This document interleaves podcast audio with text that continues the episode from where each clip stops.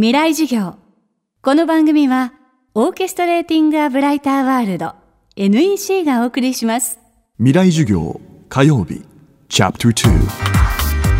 未来授業。今週の講師は中川大地さん。ゲームアニメドラマなどカルチャー全般をホームに思想都市論生命科学から情報技術にまで及ぶ幅広い知識で論評執筆活動を続ける評論家編集者です。先日発表した新刊「現代ゲーム全史」では原始的な計算機からポケモン GO に至るまで日米のゲームの全てを網羅し社会文化を論じています。未来授業2時間目。今日は先日発売されたプレイステーション VR を中心にバーチャルリアリティという技術がこの先のゲームにもたらすものを伺います。テーマは VR 時代の可能性とリスク。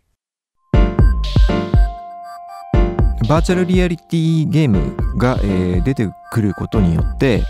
あの従来のゲームとあの大きく違ってくる部分というのがあの一つあるのは、まあ、あの従来のゲームというのはもうゲームという虚構であることを前提にしてここからここまでが現実でここから先はあの、まあ、ゲームだという形であの特殊なですね、まあ、ゲームならではの、えー空間を作り出すという、まあ、例えばロールプレイングゲームで言ったらば、えーヒットポイントというシステムだったりだとか、まあ、あるパラメーターとかをですねあの明確に定義することによって普段の現実とは違うあのルールの中で遊ぶことがまあ面白いというのがあの、えーこれまでのゲームの作り方だったんですね。それがあのバーチャルリアリティの技術が出てくるとこれまで、まあ、ゲーム開開発者たちが培ってきたゲームのノウハウというものは一旦忘れた方がいいという、えーふうに言われています。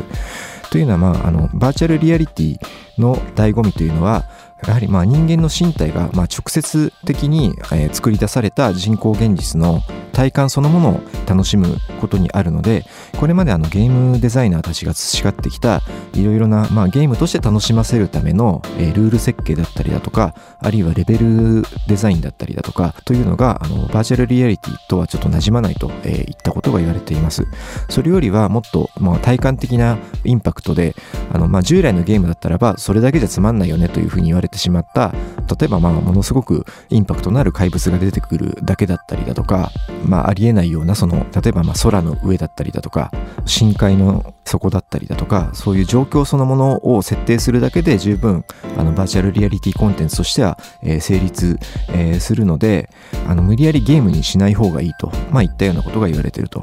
まあ、このようにですね結構根本的にクリエイティブのあり方というのが変わってくると思います。ただ、まあ、今はねあの技術があの出始めの状況なのでそういう出始めのインパクト感みたいなものでまずはコンテンツの作り方の構えを作っていくところっていうのがあの現状の VR コンテンツの課題になっていくんですけどそれがあの、えーこなれてくるといよいよ、まあ、かつての家庭用ゲームが目指してきてた、えーようなやはり壮大な何て言うかな物語性というか、えー VR における物語を作っていくということとはどういうものなのかということが今後の課題として大きくなっていくと思います。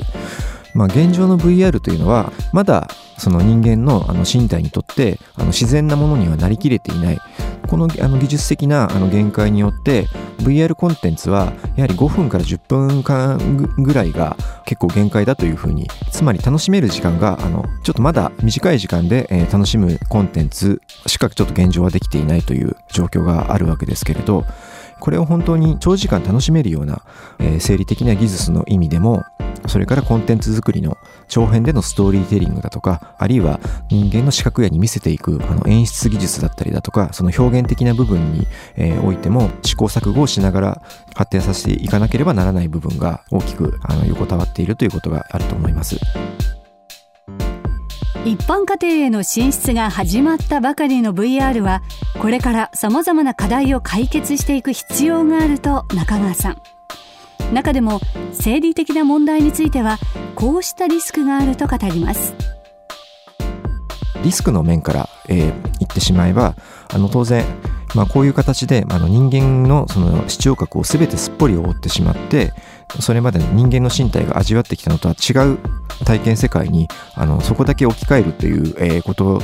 によって、まあ、どういうその生理的なその害みたいなものというのはまだこういう世界に初めてなっていくのでこれからいろいろと発見されていくと思うんです。例えば子どもたちにとってはあの写真の問題がありましてあまりにもこのヘッドマウントディスプレイをつける年齢が早すぎると、えー、子どもたちのそのあの視神経とかがですね、えー、形成される以前にヘッドマウントディスプレイみたいな形で少しちょっと現実空間の視覚像とはあの違う形で視覚を与えることによってどうも目の形成にとってあのちょっと害があるということがあの最近の研究で分かってきていまして、まあ、これをはじめとして結構いろいろ生理的な問題っていうのはまあ出てくると思うんですね。まあ、これはだから今後、え、技術的に解決していくべき問題というのがこれからいろいろ出てくると思います。未来授業今週の講師は中川大地さん。今日のテーマは VR 時代の可能性とリスクでした。明日も中川さんの講義をお届けします。そしてお知らせです。10月に全国3会場で開催された FM フェスティバル2016未来授業。明日の日本人たちへ。その特別公開授業の模様が東京 FM ほか全国38の FM 局で放送されます。講師は落合陽一さん高桑咲さん坂村健さん石黒博さん三浦豪太さん。番組 MC を務めるのは脳科学者の茂木健一郎さんと高橋みなみさん。放送は11月3日木曜祝日の午後4時からです。未来授業。この番組はオーケストレーティング・ア・ブライター・ワールド NEC がお送りしました。